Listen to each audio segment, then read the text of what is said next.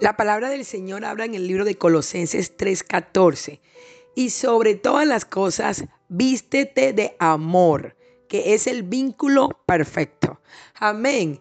Vístete, que, se, que cuando te vean, te vean reluciente, porque te ven lleno de la gracia, de ese amor de Dios derramado en ti.